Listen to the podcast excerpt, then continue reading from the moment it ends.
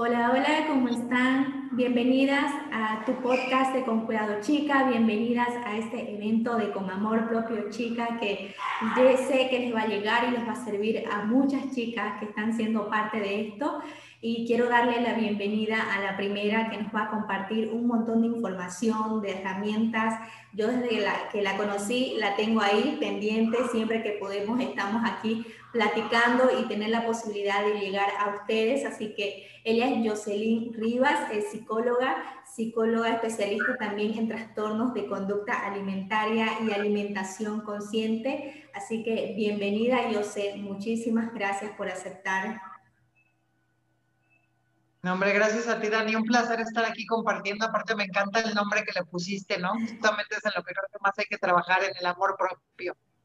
Total. Es la base de cualquier cambio, de cualquier logro. Y eso es lo que quiero compartir a través de expertos, incluso entrevistas tengo aquí en el podcast con muchas chicas que me cuentan un poco su experiencia y su proceso de amor propio, que ha sido increíble para mí porque nació a través de mi enfermedad, de un trastorno que yo pasé. Y cada vez me topo con muchas chicas que incluso en el episodio se animan a contar que también están pasando por este tipo de enfermedad o pasaron y que no se animaban a contar. Entonces, a mí me llena de que yo les pueda dar también ese empujoncito de poder animarse a contarlo y les pueda ayudar su testimonio a otras mujeres, especialmente ya que es una enfermedad que no se habla, que no que se oculta, entonces y la idea es poder visibilizarlo cada día un poco más, entonces quién también más que nadie de poder hablar un poquito de este tema que a mí me llegó un poco de lo que es la alimentación consciente, una vida consciente. Entonces, eso es lo que vamos a platicar el día de hoy contigo, con Joseph. Así que quisiera que nos contes un poco de qué significa vivir una vida consciente, un poco para que las chicas vayan entendiendo sobre esto. Claro, mira, a mí me gusta mucho explicarles cuando les hablo de alimentación consciente y de vida consciente, que les hablo de, la palabra consciente con ese C. Y sí me gusta hacer esa diferencia, porque no es lo mismo la conciencia con C, que es la que, la, que la que tiene que ver con la ética de lo bueno y lo malo, que la conciencia con ese C, que, que viene de conociéndome a mí mismo. Entonces, una vida consciente y una alimentación consciente proviene de que primero yo me conozca a mí mismo. Entonces, es, muy diferente el concepto desde ese lugar. Entonces, yo lo que me refiero cuando les hablo de vivir consciente, primero es pues conectado con el ahora, ¿no? Que finalmente eso es la, la, principal herramienta para vivir en el ahora es la respiración. Y aunque a lo mejor la gente diga, ay, pues, no sé, lo asocie con, no, eso es en clase de yoga, ¿no? O eso solo lo ven en, no sé, en el Tíbet, es un rollo como muy espiritual. La realidad es que la respiración es algo que, hacemos en automático, pero no nos damos cuenta de la poderosa herramienta que es. En el momento en que yo hago conciencia de mi respiración y hago conciencia de cómo inhalo y exhalo, estoy conectando con mi cuerpo y si yo me quedo un poquito más, puedo hacer consciente de las sensaciones que hay en mi cuerpo y que se generan después de un pensamiento o ese pensamiento genera un sentimiento y eso se, se siente en el cuerpo. Entonces, vivir consciente es justo vivir desde este lugar en donde yo pueda experimentar la realidad, mucho más consciente de mi yo, ¿no? De mi yo viendo hacia afuera, que de ver el afuera mirándome a mí, ¿sabes? Porque crecemos y eso es lo que provoca pues justo muchos de los trastornos de alimentación y problemas, es como crecer sintiendo que, esto, que tenemos un reflector afuera, ¿no? Entonces como tengo que demostrar esto, necesito verme guapa, ¿no? Necesito que me aprueben mis padres, ¿no? Necesito eh, que tales que me valoren mi familia, necesito que me reconozca mi pareja, ¿no? Entonces es como poner en el afuera algo que claro que no, está en mi interior, ¿no? Y mi luz es interior, mi refugio es interior, y ya cuando estoy lleno de mí, entonces sí, lo proyecto afuera, pero estoy esperando que el afuera me alumbre cuando en realidad la luz está dentro de mí. Wow, es increíble eso que dice, y más que todo cuando empezaste a darnos las diferencias y ahora es total eso de poder ver desde el otro lado, ver para vernos de nosotras. Y, es como tú dices, siempre nos vemos desde afuera esperando cumplir las expectativas de los demás, esperando eh, ver qué es lo que dicen y satisfacer eso que piensan los demás.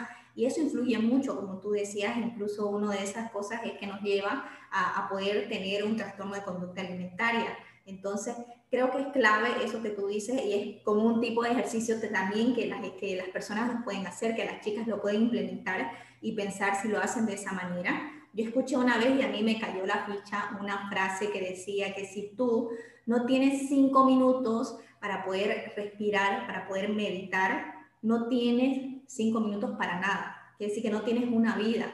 Ahí me cayó la ficha porque es verdad, no tienes esa conexión de estar en el ahora, es muy complicado. Y como nos dices ahora, conociendo un poco más sobre qué es esta vida consciente, ¿cómo podemos empezar a entrenar la mente para vivir una vida consciente? Porque como vivimos en automático, vivimos eh, todos los días, eh, prácticamente en automático, que vamos a trabajar, hacer una rutina, que no nos paramos un momento a pensar el ahora, a vivir el ahora, a ver, eh, disfrutar lo que estamos haciendo ahora. Claro, mira, yo lo que te puedo decir que para mí son como herramientas muy importantes. Primero es la, la, capacidad de ser un observador, ¿no? Yo lo menciono mucho y les digo, sé observador, detente y observa, ¿no? Observa qué está pasando contigo, observa, por ejemplo, si estás enojado, ¿no? A ver, voy a observar qué me está enojando, voy a observar mi enojo, porque a lo mejor a cualquiera dice, no, pues yo sí observo, no, la verdad es que, fíjate que hay dos puntos muy importantes, uno, ser observador y dos, distinguir que yo no soy mis pensamientos poder comprender esta diferencia entre que yo tengo cuerpo, mente y alma, ¿no? Que a veces hay gente que entra en dilema de alma, espíritu y debate, pero bueno, yo llámale como tú quieras, esta energía vital, alma, espíritu, no importa el nombre, sino distinguir que yo hay una energía dentro de mí, hay tengo un cuerpo y además tengo una mente. La mente es la que genera los pensamientos, pero yo no soy mis pensamientos. Entonces, esta parte es muy importante porque si yo puedo hacer esta diferencia, puedo darme cuenta que muchas veces me hago víctima de mis pensamientos. Entonces llega un pensamiento desagradable y yo permito que se me secuestre. Esta frase la usan mucho en mindfulness. Yo trabajo mucho con mindfulness por eso, porque me gustan mucho los términos que manejan, son muy claros y nos permiten comprender. Entonces es, me secuestra el pensamiento y se apropia de mí. Entonces yo creo que soy ese pensamiento. Y entonces me dejo llevar por ese pensamiento y lo vivo como real, cuando en realidad es solo algo que pasó por mi mente que puedo descartar. Entonces, la capacidad de observar, ¿no? Me permite ser observador de mis pensamientos y poder decir, a ver, aquí está llegando un pensamiento que me está generando este, sentirme, las, por ejemplo, esto del amor propio está muy, muy unido a que mucha gente se siente insuficiente, ¿no? Me siento insuficiente las experiencias de la vida van haciendo, ¿no? Desde que somos chiquitos, eh, eh, donde alguien te corrigió en algo o alguien te dijo, oye, no te ves más bonita de short que de falda o, o ponte, ponte mejor pantalón porque con falda tus piernas, y ya de ahí yo empiezo decir, a pensar que soy insuficiente, ¿no? Soy insuficiente. Luego tengo un evento en la escuela, me llama la atención cuando expongo, soy insuficiente. Y así. Entonces, se va quedando este pensamiento que después se vuelve una creencia y que después se vuelve un comportamiento, porque entonces yo ya lo asumo como tal, ¿no? Y reacciono a él. Entonces, el primer paso es eh, aprender a distinguir que yo no soy mi mente, yo no soy mis pensamientos y claro, distinguirlos como, yo siempre les digo, detente, respira y observa, ¿no? Yo, por ejemplo, cuando es observa, observa qué le está pasando a tu cuerpo, ¿no? Y una, una herramienta muy importante es clave, así te lo podría decir, es la aceptación. Porque cuando nos está pasando, nos llega cualquier emoción, lo que hacemos es normalmente las que consideramos sentimientos eh, negativos, que en realidad no hay ningún sentimiento, sentimiento negativo, pero sí hay unos que nos sienten muy bonitos, ¿no? Como la tristeza, el enojo, el miedo.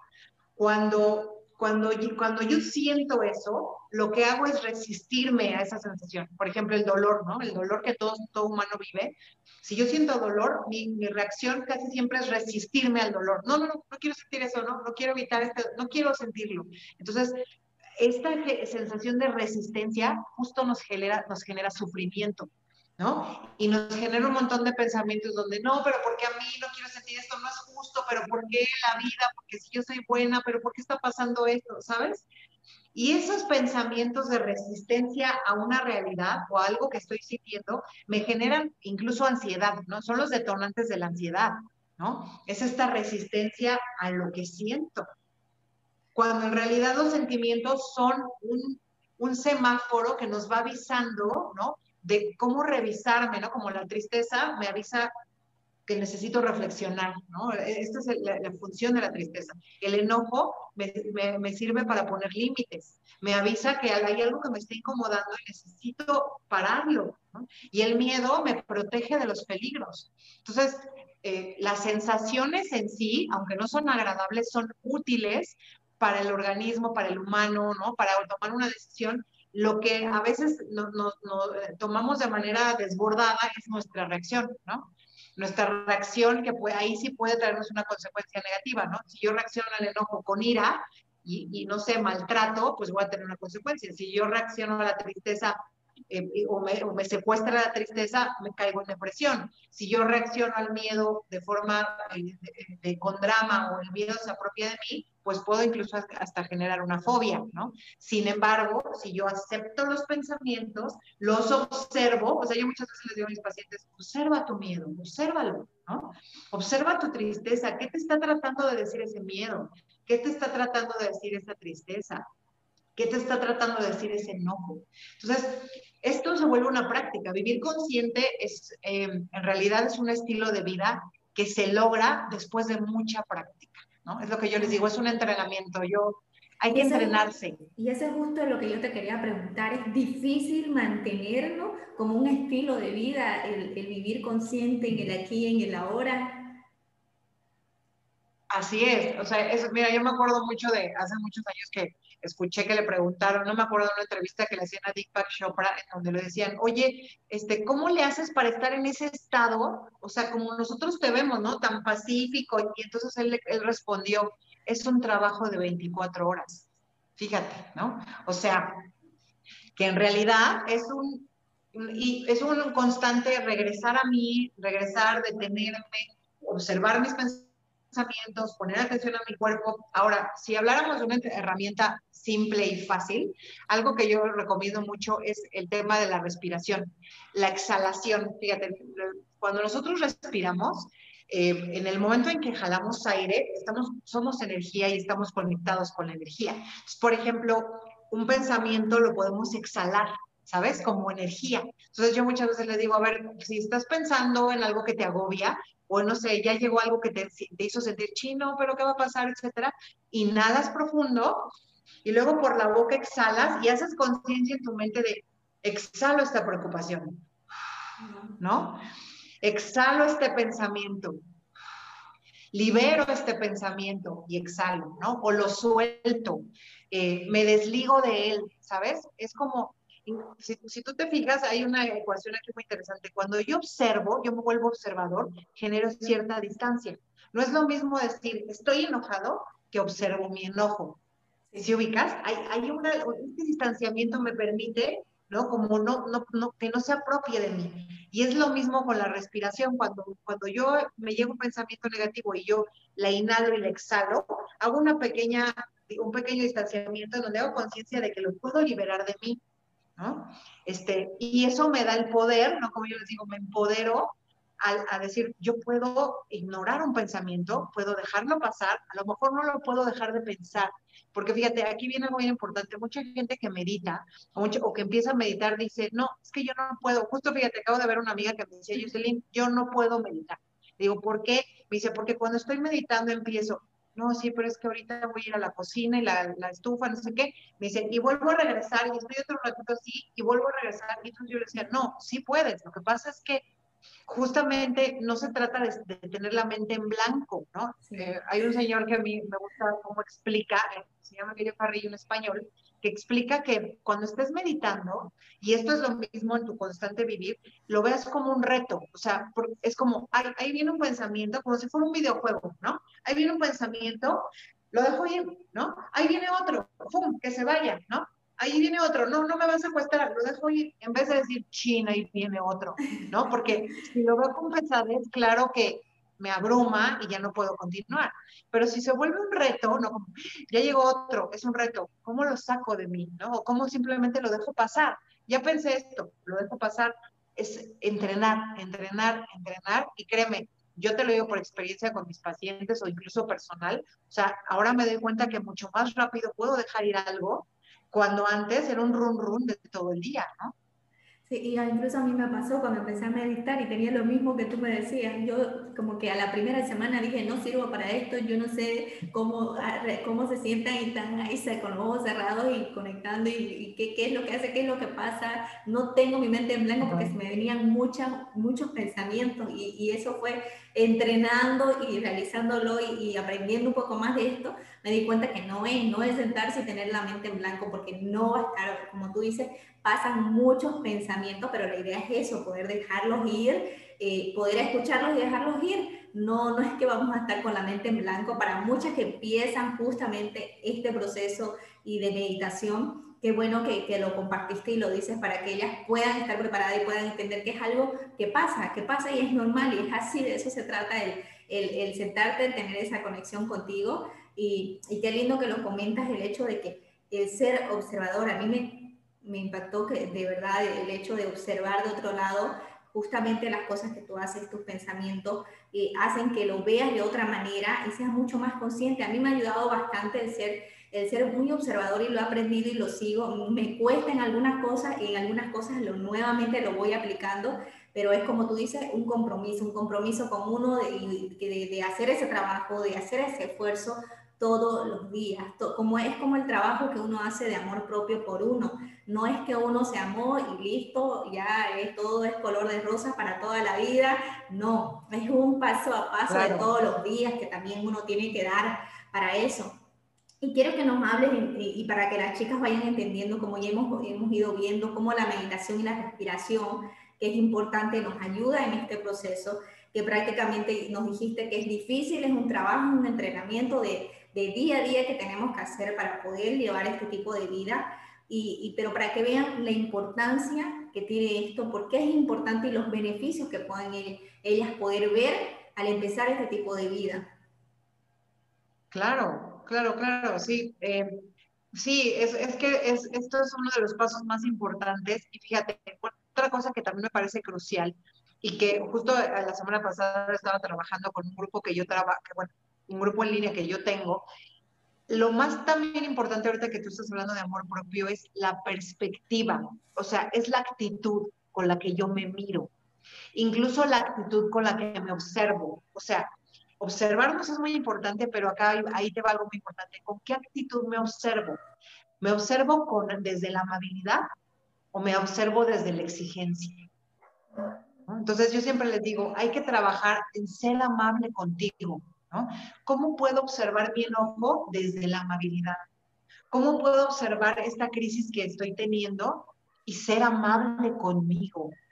Porque ahí viene, eh, eh, y esto afecta mucho a nuestra autoestima, a nuestro amor propio, el las etiquetas, las exigencias, los juicios, ¿no? Y todos esos vienen de creencias que venimos cargando, cómo deberíamos de ser cómo me debo de comportar y en el fondo viene de una necesidad básica que es la necesidad de aprobación, ¿no? O sea, finalmente todos en determinado momento nos gusta que nos aprueben, pero es importante decir, ¿sabes qué? Ok, sí, puedo reconocer que me gustaría que me apruebes, pero mi valor como persona no depende de tu aprobación, ¿no? O sea, yo sigo valiendo igual, me apruebes o no, que si me apruebas o me invitas a, o, me, o me quieres, será lindo, si no lo haces, yo sigo valiendo lo mismo, ¿no? Entonces, el, amor propio reside, ¿no? Justo en esta capacidad de observarme desde la amabilidad, ¿no? Y ir haciendo ajustes en mi personalidad o ir, ir tomando decisiones y elecciones, pero de manera amable, no atacándome,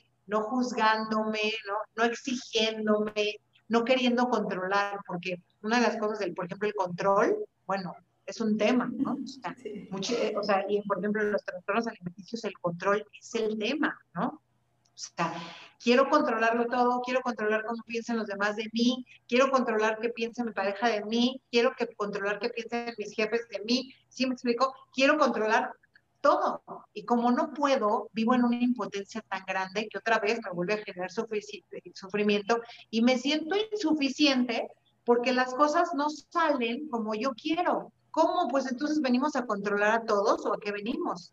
¿Sí, sí cachas qué importante es esto? Sí, total, está ahí clarísimo. Y ahora que estabas hablando un poco de, de lo que nos pasa, incluso a las chicas que pasamos por un trastorno, cómo es complicado poder implementar, ya sea las chicas que están atravesando eso y que quieren tal vez empezar a, cambiar un poco, a salir de ahí. Obviamente lo mejor siempre yo digo es pedir ayuda, ir con especialistas que sepan sobre este tema para poder salir de este hoyo, de ese agujero negro que yo digo que es horrible vivir ahí pero eh, a las chicas que están viendo o que están detectando que tienen un problema, porque siempre es un problema la comida, el cómo nos vemos y poder y, hemos escuchado y hasta yo igual he escuchado y como tú eres una especialista en la alimentación consciente también, ¿Cómo podemos empezar este tipo de estilo? Es, un es muy complicado porque están las restricciones, que el control de las calorías, el, el, cuerpo perfecto, que, que, con una alimentación consciente, ser libre. Quiero que nos expliques un poco sobre eso para que las chicas que se vayan a animar tal vez a tener este tipo ya de vida, incluso tal vez empezando con la alimentación, lo puedan implementar, pero sabiendo mucho más eh, y teniendo la información correcta sobre esto. Claro, mira, yo creo que aquí el primer paso sería invitar a todas las chicas con la situación que sea a, reflexionar, ¿no? ¿Qué tanto te has acostumbrado a tener un infierno en tu mente? ¿No? No te acostumbres, no es normal, no es normal vivir en un infierno en tu mente, no es normal vivir quejándote de tu cuerpo, no es natural vivir rechazándote, no es natural ni, no, ni veniste a cumplir el prototipo de alguien más. Entonces, en el momento en el que te caiga el 20, porque a lo mejor, esa es la tristeza, se ha normalizado que queramos ser perfectas, bellas y hermosas por dentro y por fuera, ¿sabes? Entonces, como se vuelve algo normal, entonces yo tengo la exigencia, ¿no? De adaptarme a eso y entonces es normal que me quiera poner dieta, es normal que que me quiera ver hermosa, ¿no? Es normal que me sienta incómoda frente a esta chica con el cuerpo escultural, es normal que me sienta inferior frente a una mujer fitness, ¿sabes? Porque el programa social nos ha vendido que así tendríamos que ser. Entonces, primer paso, quieres, obsérvate y di, de verdad, ¿es normal que me sienta así? ¿No? O sea, no lo es no te la creas, no es normal, tú puedes gustarte exactamente como eres, porque veniste a ser exactamente tú y nadie más, ¿no? O sea, veniste a ser tú, ¿no? Con tu nombre, ¿no? Yo, digo, yo vine a ser Jocelyn, no puedo ser nadie más, ni otra terapeuta, ni otra mujer, yo soy Jocelyn, ¿no? Y vengo a definirme desde Jocelyn y a gozar la vida desde que soy Jocelyn. Pues voy a buscar ser mi mejor versión de, de ser Jocelyn, pero desde el amor y desde la aceptación.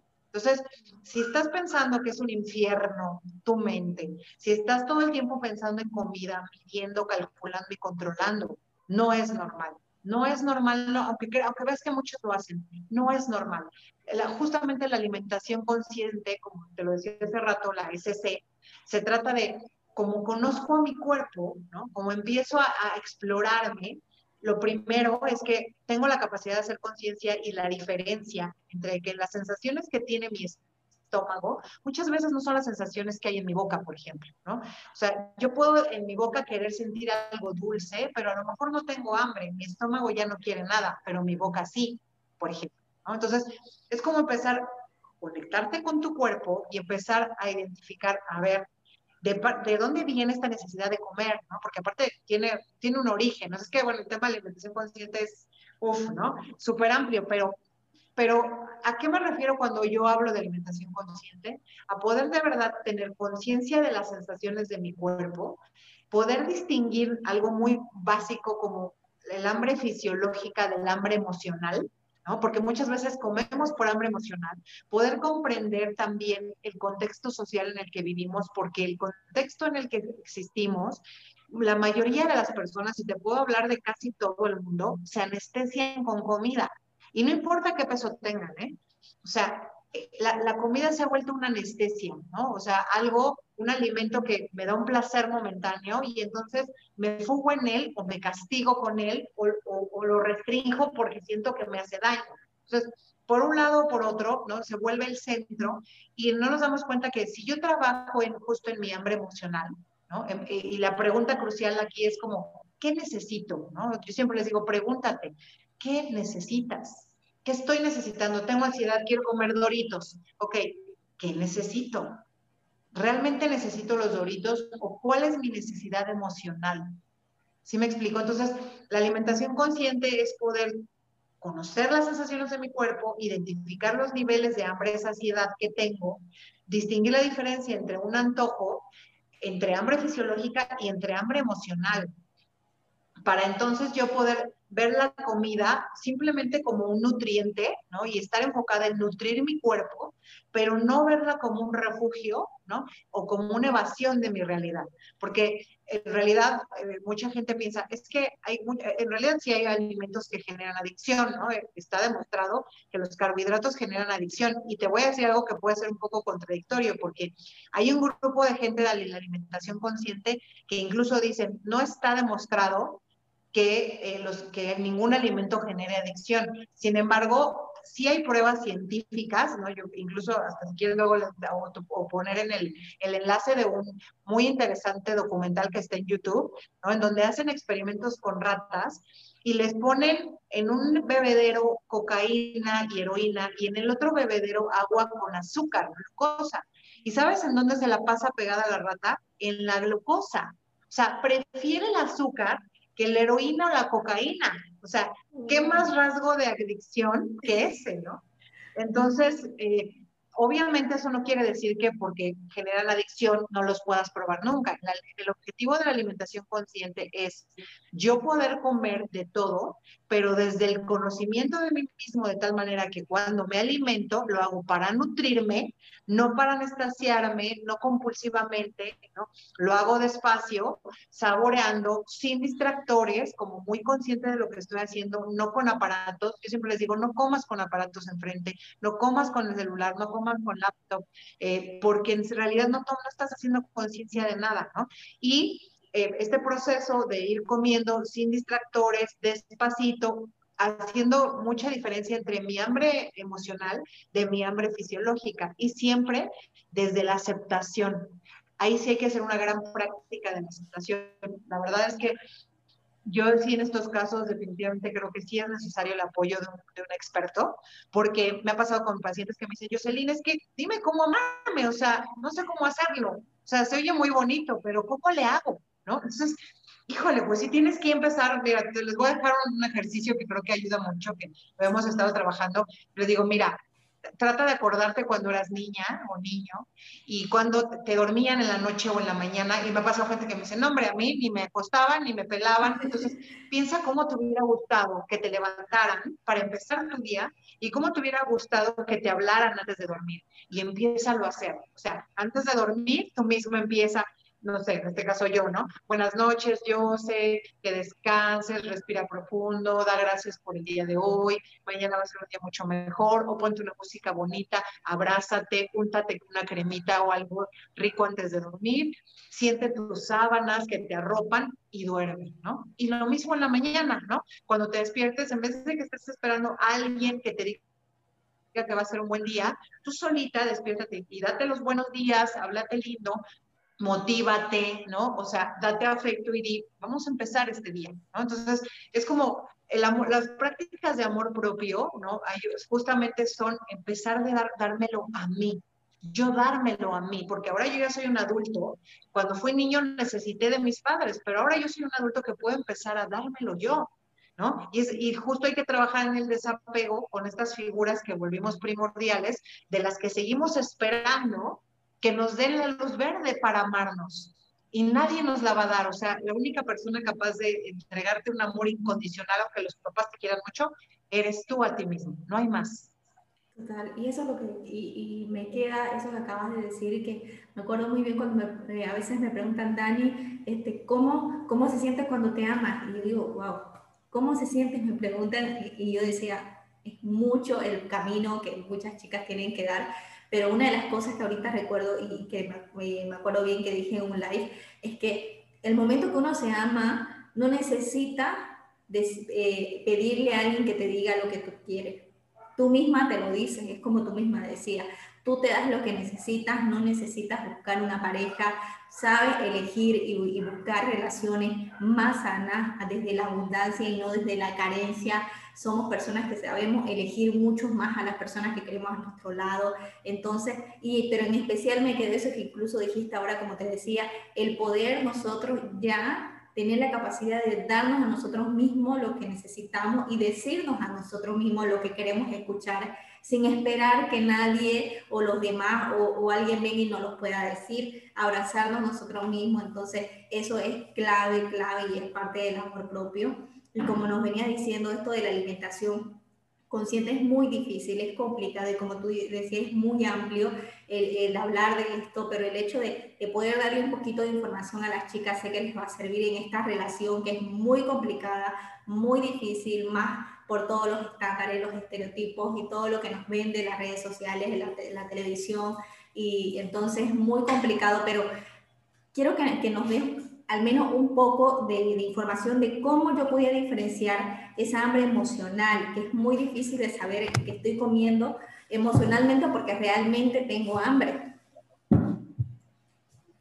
Claro, mira, eh, para eso hay un ejercicio que puede servirles mucho, que no es muy complicado, ¿no? Primero es eh, hacer conciencia de las sensaciones de mi cuerpo. Ahí sí tengo que estar como muy atento a mi cuerpo. Eh, aprender a identificar las sensaciones de mi estómago y aprender a identificar las sensaciones de mi boca, como decía. Eso es como muy importante. Yo pensar, a ver, realmente mi estómago siente un vacío porque a veces podemos confundir el vacío de la ansiedad con el vacío de que tengo hambre, ¿no? O sea, o, lo, justifico, ¿no? Pero es muy claro, ¿no? Cuando yo tengo hambre fisiológica, ah, va a haber incluso sonido en mi estómago, ¿no? Como cuando dicen que te rechinan las tripas coloquialmente, como que sientes el ruidito, empiezas a sentir, incluso empiezas a sentir la boca seca, o sea, tú sabes que quieres comer y una de las cosas que tú puedes ver es que, por ejemplo, si hay personas que dicen, no, es que necesito una quesadilla, ¿no? Cuando realmente tienes hambre, pues lo que, lo que sea te lo comerías, pero si tú dices, no, yo tengo hambre, pero de papitas fritas, no es hambre. Para empezar ahí es antojo, ¿no?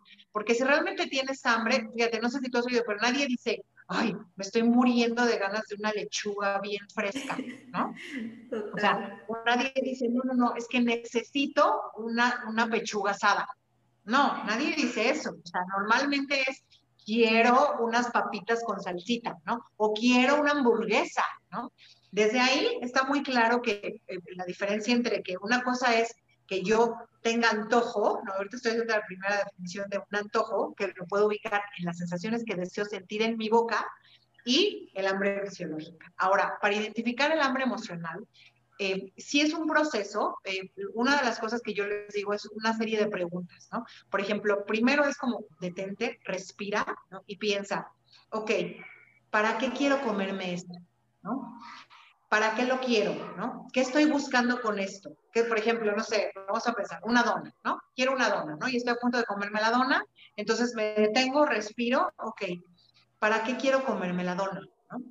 Realmente eh, cuál es mi necesidad en este momento. y puedo decirme, porque puedo estar súper super programada, no, es que necesito una dona. ¿Para qué la necesito? Pues para comérmela. ¿Para qué? Pues para que me sepa rico. ¿Para qué? ¿Para qué quieres un sabor rico en tu boca? ¿no? Y entonces, atrás de eso yo siempre les digo, ¿qué necesidad emocional tienes? ¿Qué estás necesitando más allá de la dona? Eh, necesitas amor, necesitas calmarte, necesitas olvidar algo, necesitas ¿no? Eh, eh, refugiarte por un momento en algo, necesitas consuelo, necesitas contención, porque no nos damos cuenta, pero muchas veces, en especial los hombres, los hombres más comen por evasión y las mujeres comemos por consuelo, por consolarnos, por, por, por, por evadir por un momento, pero mucho más por refugiarnos en la comida, ¿sabes? O sea, porque hay que comprender la reacción fisiológica que tiene un alimento. En realidad, esta ilusión que me da, voy a ir y me voy a preparar tal cosa y le voy a poner esto y esto, desde ahí yo estoy liberando una hormona del placer, porque me está dando ilusión la preparación de algo. Entonces, si yo estoy estresada o si yo estoy deprimida, es como, ok, esto me está yendo muy mal con mi esposo, pero ahorita me voy a preparar una, una, una, no sé, ¿no? Este, unas palomitas y les voy a rociar encima y ahí es una forma de decir, necesito, necesito calmar, ¿no? necesito no sentirme tan triste y entonces activo la ilusión con la comida. Entonces, ahí es cuando lo, lo puedo entender. O sea, si atrás del sabor, del deseo de un antojo, hay un deseo de afecto, de olvidar, de calmar. Muchas veces la gente come por calmarse. Entonces, es detenerse, respirar y empezar a hacerte preguntas. Por ejemplo, quiero esta dona, ¿para qué la quiero? ¿Qué pasa si no me la como? Si no me como la dona, ¿qué pasa conmigo? ¿Qué estoy necesitando realmente? ¿Cómo me voy a sentir si me como la dona después de, para meses, ¿no? ¿Y cómo me voy a sentir si no me la como? O sea, es esta capacidad de autoobservarme, ir entendiendo mi proceso y cómo me siento después, porque ahí entraríamos al ciclo tóxico de la alimentación, que incluye eso. El, problema, o sea, la sensación o la situación difícil, después el, la búsqueda de un espejismo, un refugio, que en este caso sería la comida, comérmela y luego la culpa. ¿Sabes? La culpa, el reproche y entonces me vuelvo a sentir de un muy mal estado de ánimo o de una energía muy baja y otra vez vuelvo a empezar el ciclo tóxico. Entonces yo lo que les digo es, yo por ejemplo hago sesiones en donde trabajamos el ciclo tóxico de cada persona y revisamos en cómo pueden romperlo en cada parte. Si lo puedes romper desde que empieza, desde que tuviste desde que tuviste la emoción o, o si ya te, la, ya te acercaste al alimento antes de comértelo, o si ya te lo comiste porque no pudiste controlarte, después de comértelo, ¿cómo lo puedes romper para justo no seguir en este ciclo que, que genera una toxicidad y una compulsión con la comida? No sé si con eso fue claro, Dani. Sí, es que es tanta información, pero, pero, con eso que incluso que, que, nos dice es como que con eso aprender a escuchar a nuestro cuerpo, aprender qué es lo que quiere, qué es lo que necesita, es, es una herramienta que nos, incluso eso es lo que me preguntaban eh, y que quería hacerte, de cómo poder tener esa conexión de poder escuchar a nuestro cuerpo, pero como nos dices, con eso es total de poder implementarlo y saber qué necesita, por qué lo necesitamos, entonces qué hay detrás de esa emoción y, y no poner excusas que lo como porque estoy estresada o porque estoy triste, entonces, eh, sino empezar a hacer ese trabajo interno. Muy bien. Y sabes que hay, hay un ejercicio que puede ser muy útil eh, y que yo les digo mucho que hay que encontrar la, todos, casi todos, no quiero decir que todos, pero casi todos tenemos una asociación emocional con la comida al ser pequeñitos. Por ejemplo, a lo mejor tu abuelita te mimaba todas las los sábados que ibas a su casa con un pan y café, ¿no? O a lo mejor tu mamá, después de que te regañaba para como aligerar la situación, te decía, ok, vente, vámonos por un helado, ¿no? O a lo mejor cuando iba a ser tu cumpleaños, era como, wow, vamos a ir a ese lugar de hamburguesas preferidas, ¿no? Entonces, hay que identificar que culturalmente tendemos, especialmente las mujeres, no digo que los hombres no, pero más las mujeres, a dar amor a través de la comida. O sea, la figura de la madre es para ser aprobada socialmente, es una madre que tiene a sus hijos bien comidos y bien vestidos, bien atendidos. Entonces, si ven que tu hijo come bien, uy, te felicitan, te aplauden. Pero si ven que tu hijo no come, todo el mundo opina, oye, qué barbaridad, ese niño no come, ¿qué está pasando? Oye, se preocupan muchísimo. Entonces la mamá ahí es como cuestionada, ¿no? Pues, ¿qué estás haciendo que tu hijo no come? ¿No? Entonces, por eso las mamás ven como un logro o se ponen un check, una palomita, cuando sus hijos están bien comidos. Por lo tanto, se vuelve una prioridad dentro del rol materno tenerlos muy bien alimentados. Entonces, no nos damos cuenta, pero muchas veces mimamos con comida, ¿no? Premiamos con comida. Entonces, traemos una asociación inconsciente, ¿no? Y más con el lado de contención materno o paterno. Por eso muchas veces me pasa con pacientes que me dicen, yo sé, es que cuando yo tuve un día estresante, de verdad no quiero otra cosa más que algo dulce o quiero pan. ¿Pero por qué? Porque su mamá, por ejemplo, falleció y necesitarían el refugio de la materno y entonces creen que el pan, van y se retacan, ¿no? De un montón de pan cuando el problema sigue. Entonces, justamente es lo que yo les digo, mira, la comida solo es una anestesia, es un espejismo, realmente no resuelve nada, es momentáneo el placer, porque sí, lo, sí, da placer, pero es momentáneo, de raíz no resuelve nada. Y entonces, si tu mamá no está, si no hay, si lo que estás necesitando es contención, busca cómo dártela, ¿no? Yo siempre les digo, identifica el satisfactor que estás queriendo. ¿Qué buscas? Y trata de que ese satisfactor no incluya a ninguna otra persona. Porque a lo mejor dices, necesito un abrazo de Chucho. Pues sí, pero a lo mejor Chucho no, si Chucho no me quiere dar el abrazo, entonces me quedé insatisfecha. Necesito un abrazo, ok, me lo voy a dar.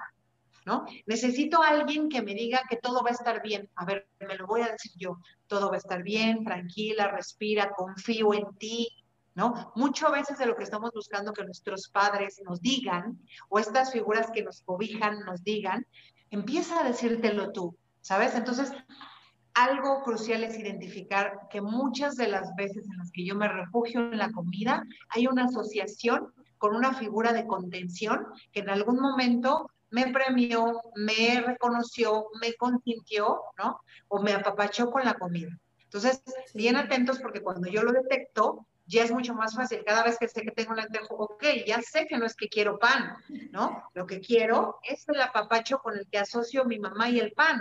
Entonces, poderlo identificar, por eso te decía, conociéndome a mí mismo es mucho más fácil ir buscando herramientas para dar, llegar a otros satisfactores que no nos lleven a una relación tóxica con la comida. Hay muchas otras cosas que nos pueden dar placer, respirar, salir y correr, ¿no? Liberar hormonas del placer, darme afecto, escuchar música, bailar, ¿no? Hay gente que le encanta bailar, ponte a bailar en vez de comerte esa torta.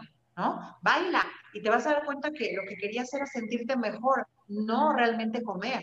¿Me explico? Sí, total y clarísimo. Y creo que con esto, y como decía, la clave es prácticamente conocerte, el autoconocimiento es total y que ayuda en todo, en todo el proceso y, parte, como decías, de esto también, de poder saber qué necesitamos, eh, si bien sé que muchas con lo que nos, nos, acabas de decir se van a sentir identificadas, sé que a muchas les ha pasado con eso que mamá te daba ese lado compensándote algo, entonces se van a sentir súper identificadas y espero que lo vayan a implementar incluso este tipo de ejercicio que nos has dado aquí, que han sido muchos y gracias por eso.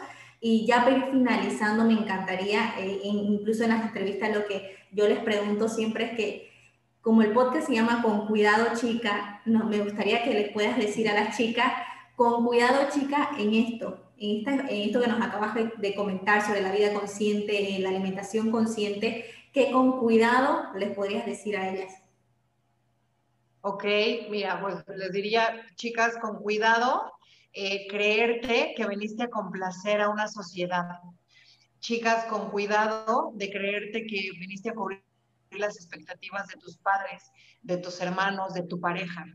Con cuidado, eh, el, pensar que verdaderamente la comida va a resolver tus problemas. Con cuidado, el pensar que tú veniste a tener una figura física que corresponde a un prototipo. Con cuidado de pensar que tu lugar en este universo no es único, o sea, no, no te creas eso, al revés, o sea, cuidado con, con, pensar que veniste a ser alguien más o que tienes que parecerte a alguien más, o cuidado, con cuidado de no compararte con otros. Enfócate en amarte a ti, ¿no? O sea, con cuidado de aceptarte, ¿no? De entrenar todos los días en tratarse de manera amable, con cuidado.